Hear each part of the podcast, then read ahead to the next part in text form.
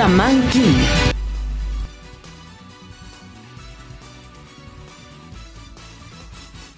Muy bienvenidos a un nuevo programa de Cine Magic.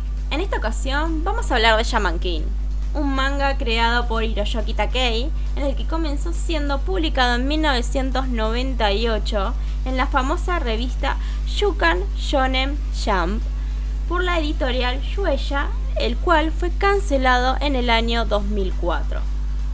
Vale aclarar que esta revista únicamente se podía conseguir en Japón.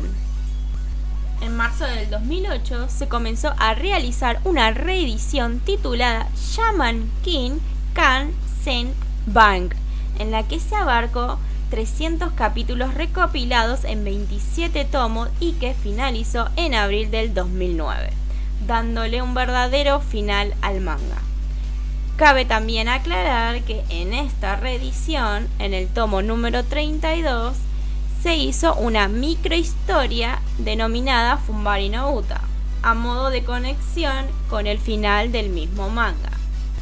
Por el año 2000 fue recreado el anime, el cual fue dirigido por Seiji Mizujima y producido por los estudios de TV Tokyo, Mihon Art System y Sebek, con un total de 64 episodios.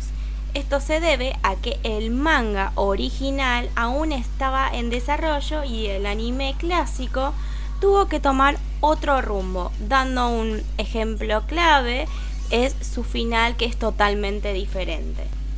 En junio del 2020 se anunció que la serie sería relanzada con nuevos diseños y adaptándose a los 35 volúmenes de la nueva edición del manga en el que ya podemos verla en cualquier plataforma de anime o simplemente esperar a que Netflix suba los 52 capítulos durante el transcurso de este año 2021 ya que si vemos en el canal oficial de Netflix en YouTube, vemos que uno de los lanzamientos oficiales para esta plataforma es Shaman King.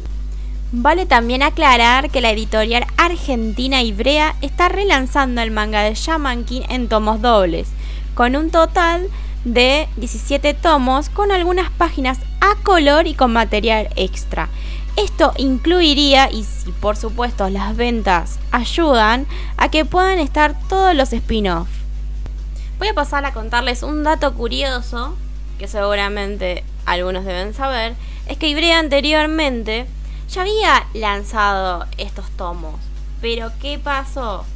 Originalmente, Shaman King, como dijimos al principio de este programa, pertenecía a la editorial Shueisha pero hubo unos pequeños inconvenientes con el mangaka en el que quería tomar algunas decisiones y la editorial se las negó. ¿Qué fue lo que hizo Hiroyoki Takei? Se fue con la mitad del manga a otra empresa de nombre Kodaya, en el que esta misma empresa luego compró todos los derechos de la Shonen Jump. Esto incluye la misma editorial, por supuesto, Shueisha, a lo que todo esto llevó a congelar el contrato original que tenía Ibrea y que la misma editorial lleve a renegociar para relanzar la edición que se había cancelado. Pero ¿qué pasó? La empresa les negó usar los diseños anteriores, ya que debían relanzarlo nuevamente con los nuevos diseños en el que por supuesto actualmente podemos conseguirlo en todas las librerías y comiquerías del país. Habiendo hecho ya toda esta introducción, vamos a, pasar a hablar de qué es Shaman King, de qué trata. Y sobre todo saber por qué es que trae tanta nostalgia para algunas personas. Ya que les cuento que para los que nacieron en los años 90, crecieron viendo este anime, ya sea en su infancia o en su adolescencia, por, por un canal llamado Fox Kids. Shaman King nos cuenta la historia de Io Asakura, un joven que cuenta con la capacidad de hablar y canalizar espíritus. Su sueño es convertirse en el rey shaman alguien capaz de establecer contacto con los grandes espíritus únicamente para tener una vida tranquila. Y para conseguir esta meta deberá tener un espíritu acompañante y participar del gran torneo de los chamanes, un torneo que se celebra cada 500 años, consiguiendo por el camino un buen grupo de aliados y amigos, aunque también encontrará rivales de lo más variados y siniestros, algunos con intenciones bastante diferentes a los de nuestro protagonista. Actualmente el estudio Brinch también conocido por animar el anime de Fairy Tail, es el encargado de animar el nuevo anime basado en el manga de Hiroshi Takei. Hoy en día solo consta con cuatro capítulos lanzados por el momento. Admito que estéticamente los personajes se ven hermosos. Hay algunos cambios, pero que aún así no afectan a la historia, aunque sí se siente la velocidad que están tomando para llegar lo más rápido posible al torneo de los chamanes. De hecho, en el próximo capítulo vemos como nuestro protagonista, Io, ya entra a este famoso torneo. Por cómo viene la serie, no me siento decepcionada. Pero creo que si bien su clásico tiene su belleza, esta nueva adaptación y fiel al manga, se está saltando algunas cosas como por ejemplo en donde conocemos más el mundo chamánico. Dando un ejemplo en sí, para quienes leyeron el manga sabrán por supuesto de lo que estoy hablando. Hay un capítulo en donde se lo ve a un manta diciéndole todo el tiempo a Io que es un vago y que no se enfoca en sus estudios, a lo que este siempre le responde que no le sirve de nada estudiar, ya que quiere ser un chamán y por supuesto deja a los espíritus que hagan estos trabajos por él. Luego pasan a una escena donde un cartel se cae misteriosamente e Io, al enterarse de esto, le pide a Midamaru, su espíritu acompañante, que investigue un poquito más del tema. Al parecer ese cartel no se caía por arte de magia o porque sí. Hay una historia detrás que es que había un espíritu maligno, y entre comillas lo digo, haciéndolo caer. Este espíritu había perdido su forma humana por la forma en la que murió mientras pintaba ese mismo cartel, se cayó y un auto lo atropelló. Es decir, que murió por un accidente automovilístico y este no pudo terminar su tarea y cumplir su objetivo. A lo que Io trata de solucionar este problema. Y acá voy a hacer un mini paréntesis, ya que en tanto en el manga como en el anime clásico, lo que más nos remarca es la definición de un chamán. ¿Qué es un chamán? Un chamán es el vínculo que une este mundo con el otro.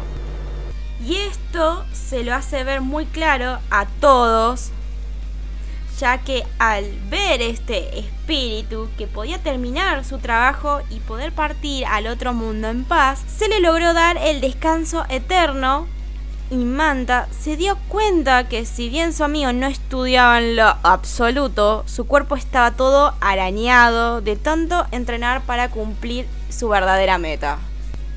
Obviamente hice un breve resumen de la historia, pero tanto en el anime clásico como en el del 2021 los pasaron de alto y a esta altura quedará únicamente en el manga. Shaman King 2021 me hizo apreciar aún más algunas cosas del clásico, por más que la mayoría sea relleno, ya que como dije anteriormente, el manga estaba aún en progreso, aunque admito que ambos tienen su belleza. Los opening es algo que ha marcado muchísimo a este anime, más allá de su historia que es única para un shonen. Debo admitir que este nuevo opening sigue conservando la esencia de lo que es Shaman King, Solo que me gustaría que si van a hacerlo, y como dijeron, fiel al manga, dejen de saltear cosas como, para dar un ejemplo, en el capítulo 3 saltearon algunas escenas. Una de ellas es la presentación a Tao, ya que en el anime actual nos la presentan a la salida del cine, cosa que se pierde totalmente su presentación. Y también pasan por alto a un Len realmente despiadado echando a la banda de Ryu y a él mismo de un hotel que es de la familia Tao. Sin nombrar cómo trataba a su espíritu acompañante Basón como si fuera un esclavo, vale aclarar que en el siguiente capítulo vemos una parte de este fragmento en un recuerdo en donde a Ryu le cortan su famoso jopo. Y arrancando a hablar con el capítulo número 4, debo admitir que me sorprendió bastante porque está bastante bien realizado y fiel al manga. Si bien falta alguna que otra cosita, pero quizás es minúscula, o por lo menos en mi opinión, no se saltearon ninguna presentación como cierto capítulo que mencioné anteriormente. Si hay que compararlo con el anime clásico, hicieron un resumen en un solo capítulo. Sí, admito que el anime clásico llevan unos tres capítulos aproximadamente y en el anime actual es solo un capítulo y si vamos a hablar del manga, y más o menos serían un buen par de capítulos. Pero estamos hablando de adaptar un manga al anime. Eso quiere decir que tres capítulos podrían ser un capítulo de un anime. Obviamente no defiendo el hecho de que sí, quizás olvidaron algo, pero aún así no afecta a la historia principal ni a los personajes en sí. Quizás sí hubiera estado bueno, más allá de que saltearon dos historias que eran, a mi opinión, importantes para saber un poco más del mundo yamánico. Es que, eh, por ejemplo, en el capítulo 2 vemos ya la aparición de Lentao, y en ese mismo capítulo no me explican por qué es que llevan consigo una tablilla mortuoria. En cambio, en el manga sí me lo explican. Por supuesto que quizás es un dato que se puede pasar por alto. A mi parecer, creo que no. Quizás vayan a decirlo más adelante porque es que llevan una tablilla mortuoria. Pero veremos cómo avanza por ahora este anime, ya que tiene unos diseños nuevos realmente hermosos, sin hablar de la banda sonora que mantiene la esencia de lo que es Shaman King. Este shonen totalmente diferente con un protagonista verdaderamente único en todo sentido de la palabra, aunque voy a ser sincera cada personaje tiene una personalidad única, que no suele verse en otros animes. Gente, antes de despedirme agradezco a cada persona que me está escuchando y también que nos sigan en nuestra red social de Instagram-cine.magic, que dejaremos en nuestra descripción como así también nuestro Patreon para quienes gusten apoyarnos y que esto siga siendo posible porque sin ustedes esto no lo sería. Además, quiero decirles que vamos a estar sorteando junto con Crochet Space un amigurumi de manta o llamada.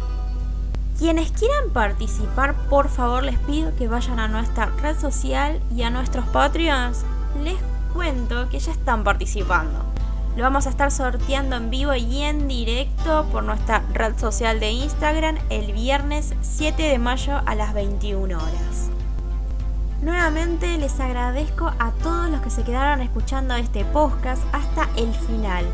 Mi nombre es Verónica y nos vamos escuchando uno de los grandes temas que ha marcado en los 2000 Shaman King Over Soul y el actual opening Soul Salvation para que puedan escuchar cómo la esencia de Shaman King sigue estando presente dentro de la banda sonora y de nuestros corazones.